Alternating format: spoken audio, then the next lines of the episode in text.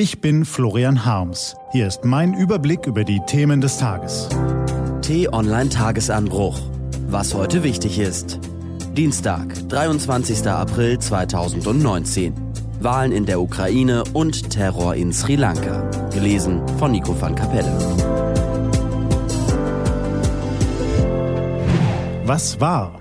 Sonne, Müßiggang, Frohsinn. Der Herrgott hat uns ein herrliches Osterwochenende beschert. Wer weder an den lieben Gott noch an Petrus glaubt, hat es bestimmt trotzdem genossen. Wenn man sich zwischen Spargel und Schokoei genüsslich im Liegestuhl zurücklehnt, mag einem der Gedanke durch den Kopf gehuscht sein, was haben wir es doch gut in diesem Land. Sicher, auch bei uns fällt das Manna nicht vom Himmel, auch uns bedrücken manchmal Sorgen und Nöte, aber alles in allem können wir doch ziemlich zufrieden und dankbar sein.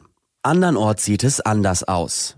Revolutionswirren, Krieg, Korruption. Die Menschen in der Ukraine, die erst am kommenden Wochenende Ostern feiern, sind leidgeprüft. Vielen mangelt es am nötigsten, aber viele hegen auch eine große Hoffnung, dass es bergauf gehen kann, wenn man politisch die Weichen richtig stellt.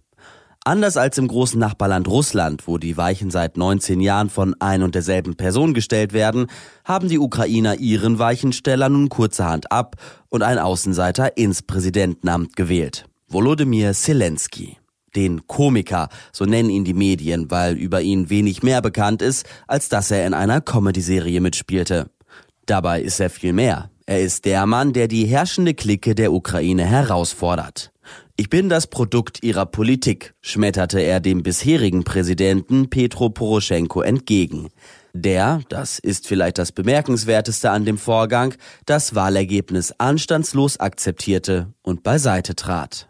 Nicht nur in der Ukraine, auch in Russland werden Millionen Menschen diesen Vorgang sehr genau beobachtet haben. So geht das in der Demokratie. Zugleich ermutigt diese Wahl jeden, der sich politisch engagieren will, ohne dabei auf Kontakte, Erfahrungen und Netzwerke zurückzugreifen. Nicht nur von seinem Widersacher, auch von den Regierungschefs in Westeuropa wurde Zelensky lange als naseweißer Hallodri belächelt. Ein Komiker im Präsidentenpalast, das wäre ja wohl ein schlechter Witz. Nun hat eine überwältigende Mehrheit der Bevölkerung, die der Mauscheleien, der Korruption und des Krieges überdrüssig ist, ernst gemacht. Und ihr Hoffnungsträger kündigt sofort Veränderungen an. Die Macht des Militärs will er eindämmen, der Vetternwirtschaft einen Riegel vorschieben, den Friedensplan für den umkämpften Osten des Landes endlich umsetzen. Ob ihm das gelingt? Noch ist es zu früh, dies zu beurteilen. Noch wissen wir nicht, ob Zelensky sich wirklich von den allmächtigen Oligarchen lossagt. Aber eins wissen wir jetzt. Die Menschen in der Ukraine wollen den politischen Neuanfang. Sie haben ihn verdient. Und das ist überhaupt nicht komisch. Am Sonntag waren die Kirchen voll. Es ist der höchste Feiertag des christlichen Kalenders, der Tag der Auferstehung der Erlösung. Christen in aller Welt versammeln sich, um zu feiern, dass die Macht des Todes gebrochen worden ist. Kurz vor Ende einer solchen Messe begab sich ein junger Mann unter die Betenden in einer überfüllten Kirche. Einen ruhigen Eindruck habe er gemacht, berichtete später ein Augenzeuge. Einen großen Rucksack hatte er auch dabei. Ein anderer Ort, ein anderer Augenzeuge. Ein Mann steht in der Schlange vor dem Frühstücksbuffet in einem Hotel. Dann zündet er seine Bombe. Drei Kirchen und drei Luxushotels in Sri Lanka wurden zum Ziel von Selbstmordattentätern. Später folgten weitere Explosionen. An einem Busbahnhof entdeckten Polizisten 87 Zünder für noch mehr Bomben.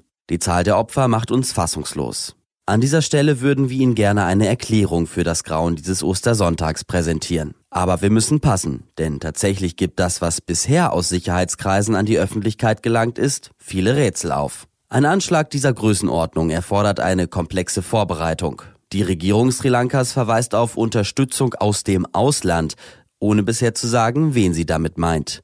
Überhaupt hat die Regierung viel zu erklären. Es gibt viele Verlierer an diesem Tag. Die Muslime Sri Lankas sind eine Minderheit und selbst Opfer von Repression und Pogromen. Das Verhältnis zur buddhistischen Mehrheit ist gespannt.